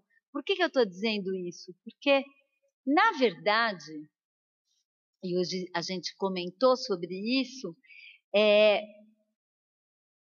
vou, dar, vou dar o um exemplo para vocês. Quando o censo vai na casa das pessoas no Brasil todo, eu espero que vá em 2020 na casa de todo mundo e faça bastante perguntas, e está ameaçado, pergunta a sua casa é própria, alugada ou cedida. 80%, 82% das pessoas que responderam o último censo, isso já veio mais ou menos na mesma porcentagem um pouco antes, falou próprio. Para pessoa, e a gente sabe que não é 80% das pessoas que têm título de propriedade registrado no cartório. Mas você vai perguntar para a pessoa: tua casa é própria? É é minha. Tipo, eu comprei, eu paguei, eu construí, é minha, é própria. Claro que num movimento permanente para ser reconhecido como próprio, etc, etc. Mas o movimento para ser reconhecido pelo próprio é menos um movimento para ter o título e mais um movimento para não ser removido ou para ter acesso aos direitos de quem construiu de uma forma registrada. O que, que eu quero dizer com isso? Que, na verdade, a quem interessa, no fim das contas, o título registrado? Interessa a financiarização. Porque a única forma que tem de um bem funcionar como collateral, como garantia, é ele ser registrado. Só isso. Então, a propriedade privada não é a forma mais segura até porque a gente viu na crise hipotecária que as pessoas que compraram casa própria, na crise hipotecária, milhões perderam suas casas e foram parar na rua. Né? Então, a propriedade privada registrada não é a forma mais segura, é a forma mais livre para circular. E, portanto, é a forma através da qual o território entra no mercado. A partir daí, me parece, nesse momento, repensando a agenda, repensando as tarefas do dia de hoje, que é muito mais interessante né, defender essas outras formas né, e a permanência delas e o fortalecimento delas do que propriamente a titulação. Eu acho que a titulação é nem mesmo nem mesmo para as, as pessoas a questão da titulação é realmente é, o elemento mais essencial. E, de fato, a, 3, a 3465 coloca uma ênfase muito maior nessa titulação, além da possibilidade né, da regularização e da grilagem das terras da União e da possibilidade de privatização das terras da União, que corre solta, mas que também não é nenhuma novidade, porque é, o instrumento é uma tese muito legal de uma orientanda de doutorado, a Fernanda Scioli, sobre a história né, das terras públicas no Brasil, e o instrumento que é mais usado das terras públicas é a inscrição de ocupação. E a inscrição de ocupação é a grilagem. Ponto. Né? É isso que a maior parte dos vínculos existentes com a terra pública. Então, o processo de privatização das terras públicas no Brasil, ó, faz tempo, né? E ele continua bem solto.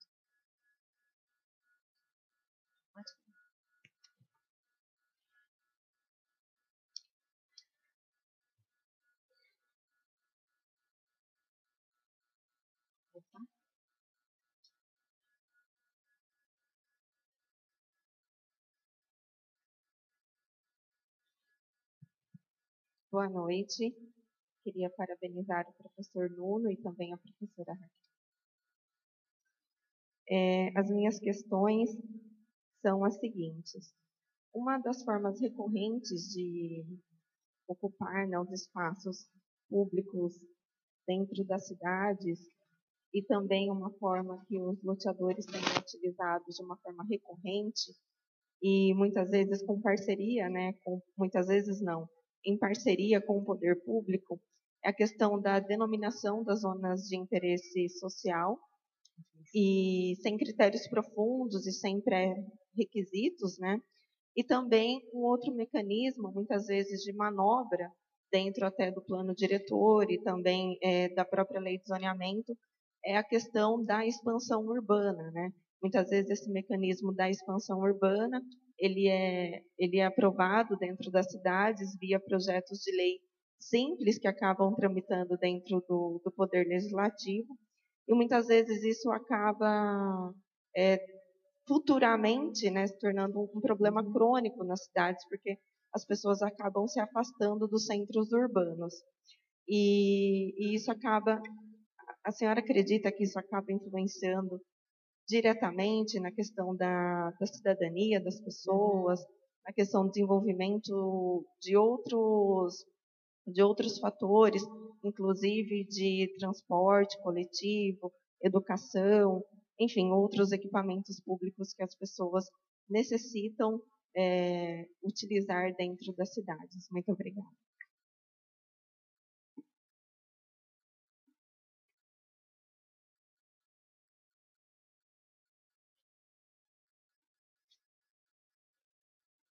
Noite, é, meu nome é Ana, sou arquiteta urbanista e, Raquel, gostaria se você pudesse comentar um pouquinho, é, eu fico pensando assim, se no Brasil, né, aquele modelo que me parece que já está é, bastante transformado na Europa de locação social, né, se seria um modelo interessante de política habitacional no Brasil.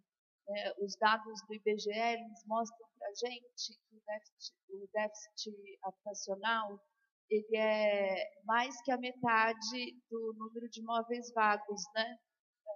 Quer dizer, o número de imóveis vagos se aproxima do déficit habitacional é, que a gente tem no Brasil. Então, seria, será que seria possível se pensar uma política de locação social utilizando esses imóveis vagos subutilizados? Uhum.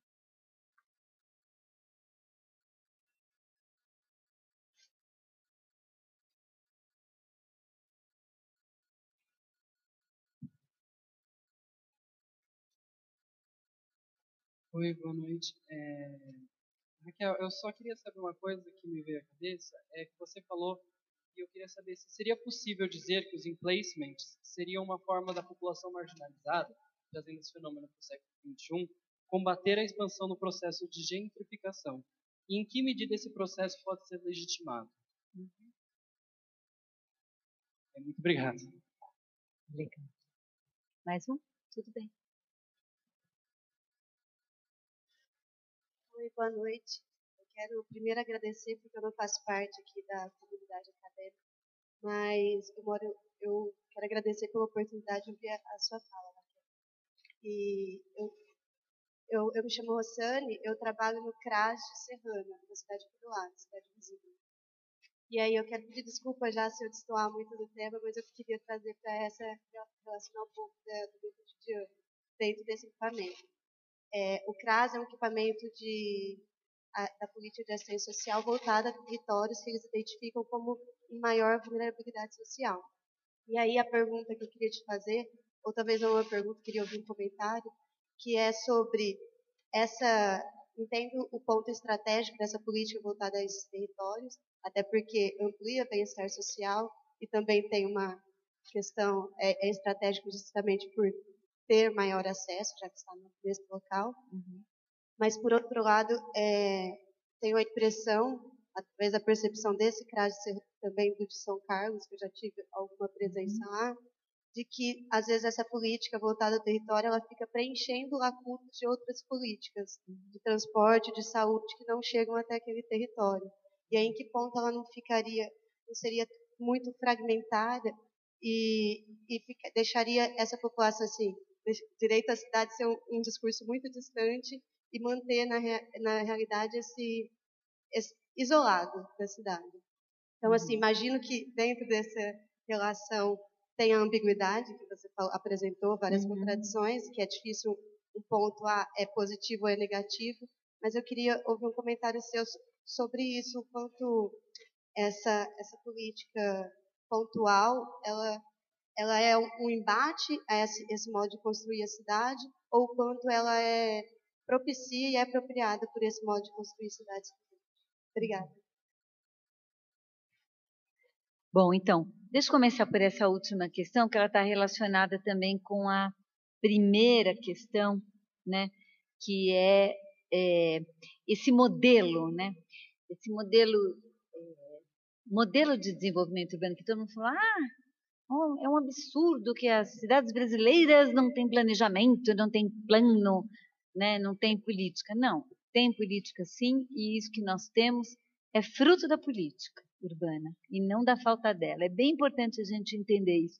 Isso tem diretamente a ver com, com as opções de política urbana que se tomou ao longo do tempo. Então, de fato, vocês trouxeram isso agora para o debate, eu não falei, deveria ter falado, que o modelo de expansão periférica, expandindo as fronteiras, ele ao mesmo tempo alimenta a especulação fundiária, quer dizer, a terra como reserva de valor e como ativo, ele ao mesmo tempo resolve o problema da moradia dos mais pobres sem distribuir renda e sem distribuir a renda cidade, sem distribuir a cidade sem compartilhar a cidade, então expulsando, né, para fora permanentemente.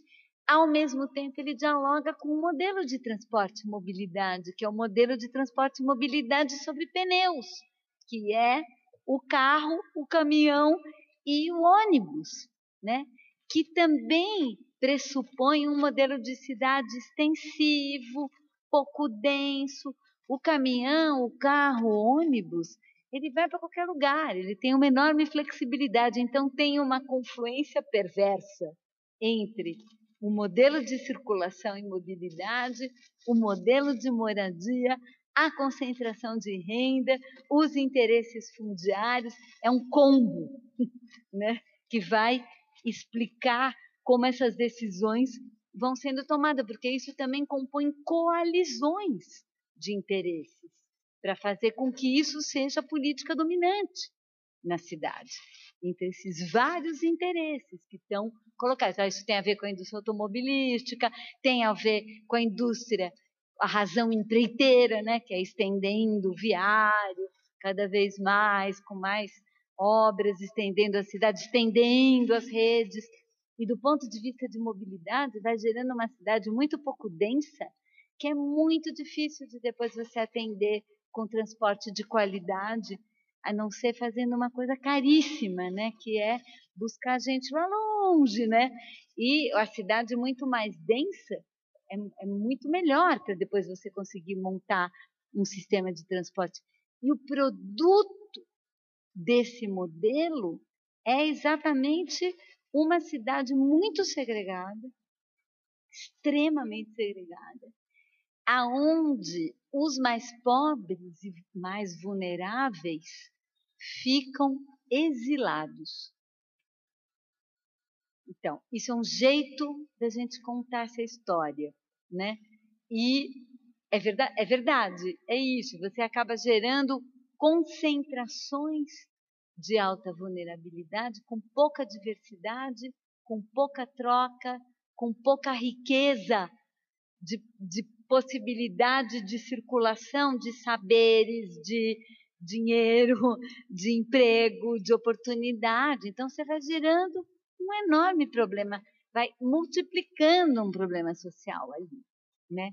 E multiplicando um problema urbano para a cidade, que vai ficando caríssimo, difícil para você poder constituir uma cidade adequada a partir daí. Então, realmente, esse modelo é muito perverso. Agora, se a gente olhar essa história também do ponto de vista da agência dos próprios autoconstrutores ou autoprodutores de cidade, porque isso nós estamos olhando do ponto de vista dos loteadores, fazendo loteamento na periferia, puxando o perímetro. Perímetro urbano no Brasil é o negócio mais plástico que tem, né? Você puxa, puxa para pegar aquela propriedade, aquela fazendinha daquele cara, depois puxa para pegar a fazenda do outro cara que já estava afim de lotear. É assim, perímetro urbano, né?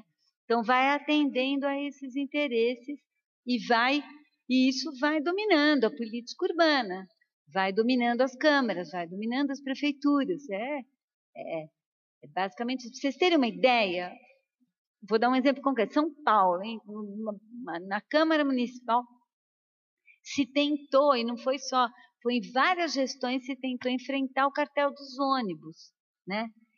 E, e uh, por exemplo, é, fazer com que a nova concessão dos ônibus fosse uma concessão de no máximo 10 anos, para poder pelo menos ter uma chance de renovação dali a 10 anos.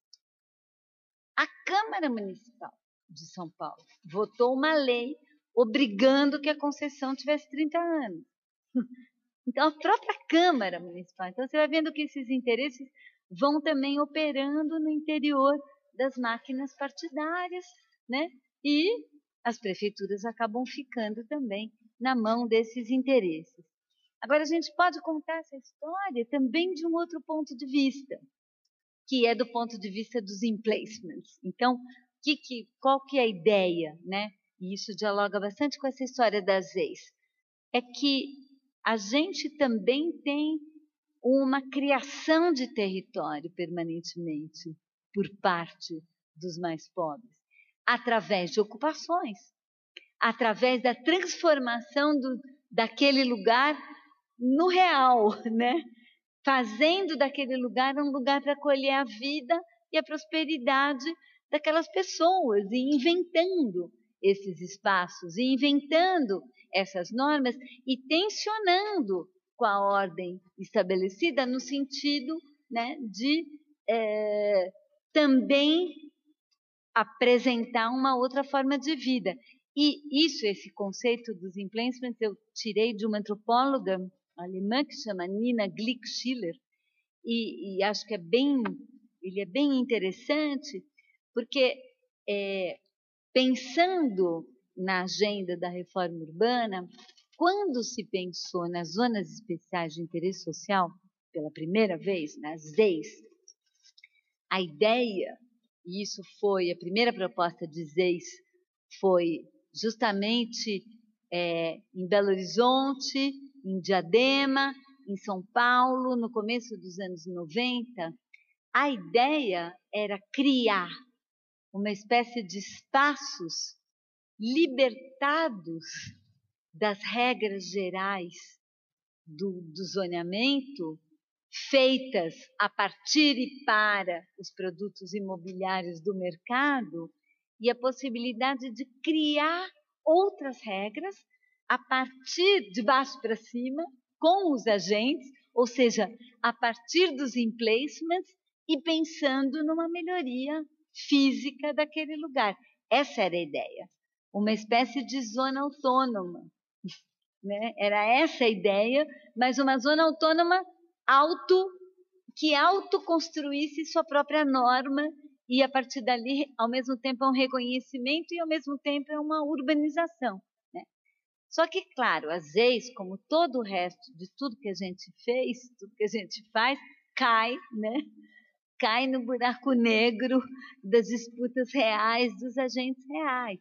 Então, as leis acabaram virando espaços de exceção para poder fazer qualquer porcaria em qualquer lugar, sem obedecer à norma e como uma forma né, é, de poder criar um produto muito barato, de baixíssima qualidade. Né? Então, é, mas é assim, a gente vai aprendendo, né? É assim a vida. A gente imaginou e sonhou às vezes como sendo isso e ela virou aquilo. Mas ela não virou só aquilo. Voltando de novo numa outra narrativa, em São Paulo, por exemplo, muitas resistências à remoção conseguiram ser sustentadas, inclusive no judiciário, porque foram gravadas como zonas especiais de interesse social. E isso conseguiu convencer que tinha uma legalidade da permanência da população ali. Então, ela também é um instrumento de luta. Então, por que, que, eu estou é, falando disso?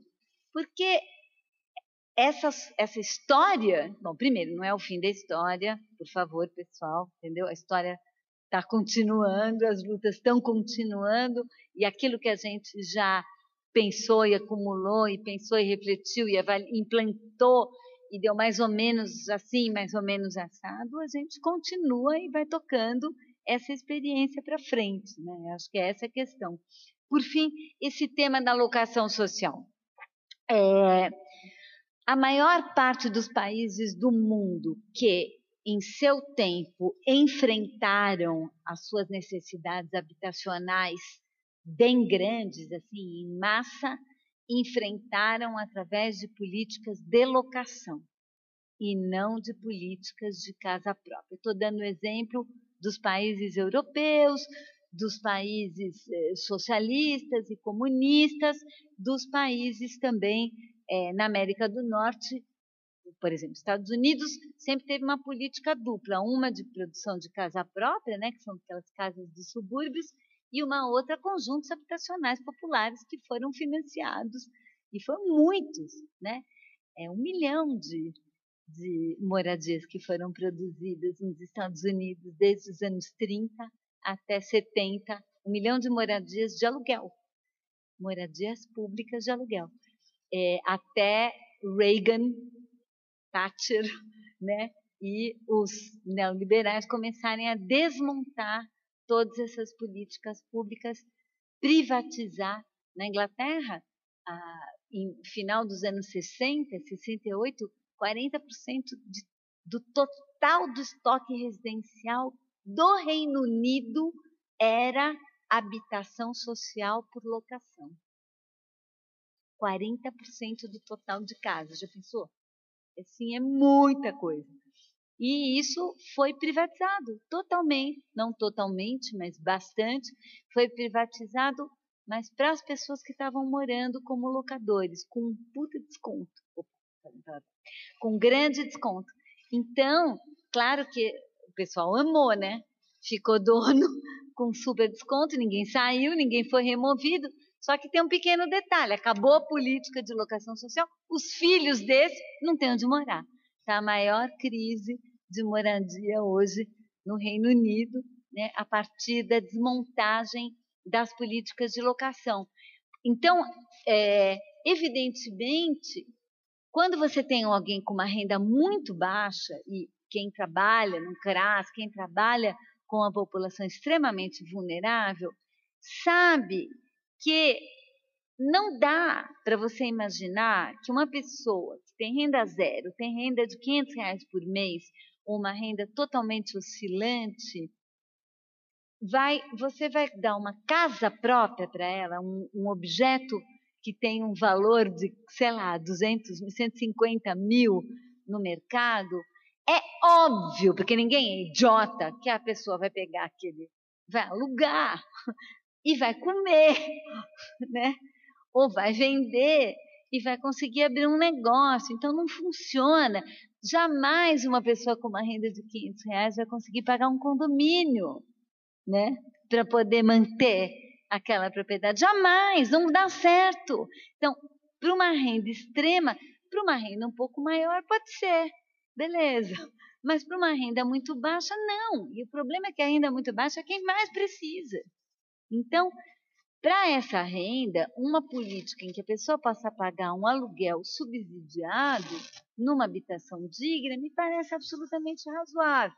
Agora, isso não quer dizer, isso é muito importante, as experiências de locação social não necessariamente é, são edifícios ou moradias de propriedade pública, do Estado. O Estado, por todas as limitações que a gente tem, né, para poder controlar, para o Estado não roubar, não deixa a gente que está na universidade, que está no setor público, consegue fazer nada, porque não pode roubar, então rouba para caramba, mas a gente não consegue trocar uma lâmpada, porque, né, tem que fazer não sei o que da licitação, ou senão a gente tem que comprar o, a fita crepe no pregão e a fita crepe do que você compra no pregão não cola, né? Porque, né, é a mais barata. Enfim, tem uma lógica que impede o poder público de conseguir administrar bem. E isso não é só aqui. Então, os esquemas que eu conheço no mundo de locação social melhores, mais eficientes, os, os proprietários dos, das, dos, das, dos conjuntos habitacionais que são alugados não, não são o Estado, nem o governo nacional, nem uma companhia estatal. São cooperativas, são organizações sem fins lucrativos, são setor non-profit, né? É, e bem descentralizado, que recebem subsídios para poder manter, fazer a manutenção daquilo e conseguir fazer a gestão daquilo. E tem muitos esquemas possíveis, né? Eu não acredito de jeito nenhum em programas de locação social de propriedades públicas. Acho que isso não vai dar certo nunca na vida aqui. Mas eu acredito sim em programas de locação social com, com criando uma figura, né, de um que existe, por exemplo, na França, é o bailleur social, que existe na Holanda, que existe essa figura, né, que é um setor é, empresarial sem fins lucrativos é, nenhum e que é, recebe subsídios para poder fazer a manutenção disso. Me parece que esse seria um modelo. E as cooperativas, né? as cooperativas dos locadores na Escócia é sensacional e, e funciona e, e mantém, enfim, Acho que a gente tem vários exemplos disso. Isso, de novo, não é também para a gente transformar essa história de locação social em modelo único. É uma das possibilidades, a ideia de programa de locação. E por fim, essa observação foi feita. Me parece que a setorialização da política para tratar com questões de território é péssima. É péssima. E o fato da política habitacional, que é uma das coisas mais ridículas, é poder fazer só casa, então não pode ter comércio. Daí a educação pode fazer só escola, daí o não sei o que pode fazer só isso. E nunca junta tudo para conseguir fazer o que é cidade, que é tudo, ao mesmo tempo agora, e não né, essa coisa completamente picada. Mas por que, que é picada? Porque o Estado, e o Estado brasileiro, é muito estruturado em torno de interesses corporativos que já estão estruturados nos vários setores e que tem uma enorme dificuldade de você conseguir trabalhar né, de uma forma muito mais integrada entre esses setores. E acho que isso é uma das, uma das coisas muito importantes de uma agenda urbana, a gente conseguir trabalhar de uma forma multissetorial, tudo ao mesmo tempo agora, e finalmente, se a gente fechasse o olho assim e imaginasse, se a maior parte dos bairros que foram autoconstruídos, se eles tivessem, se tivesse sido feito vias arborizadas, com calçadas legais, bibliotecas públicas, escolas, iluminação pública, tudo. E as pessoas só tivessem que fazer sozinhas as suas casas, eles seriam ótimos. Primeiro, porque as pessoas não precisavam depender da casa só para viver, podiam viver nas bibliotecas, nos parques, nos espaços públicos, nos centros culturais, etc. E, em segundo lugar, a grande precariedade dos assentamentos, tudo bem, são as casas, mas muito mais que as casas são os próprios bairros, que são praticamente inexistentes. Então, me parece que uma política pública tão óbvia, em vez de fazer casa, por que, que a gente não faz cidade? E a partir de fazer cidade, o resto cada um se vira. Né? Me parece que deveríamos inverter completamente, em vez de montar fábricas de casas né, com dinheiro público, a gente produzia cidade e deixava o resto, tanto o setor privado como o setor cooperativo, como os mais pobres, como os médios, construírem os seus espaços. Mas o que a gente está fazendo é o contrário, e indo para um caminho muito perigoso, aonde o setor privado começa a criar cidade para si, né? Então, os bairros fechados, os condomínios fechados, etc. Invertendo completamente é, esse raciocínio. Enfim, acho que isso também, a meu ver, faz parte de uma nova agenda, né? É, do direito à cidade, que é uma coisa muito mais ampla né, que inclui o direito à moradia e que é talvez, na verdade, o verdadeiro direito à moradia, né, entendendo a moradia não como quatro paredes e um teto, né, mas a moradia como um ponto a partir do qual você tem acesso à cidade.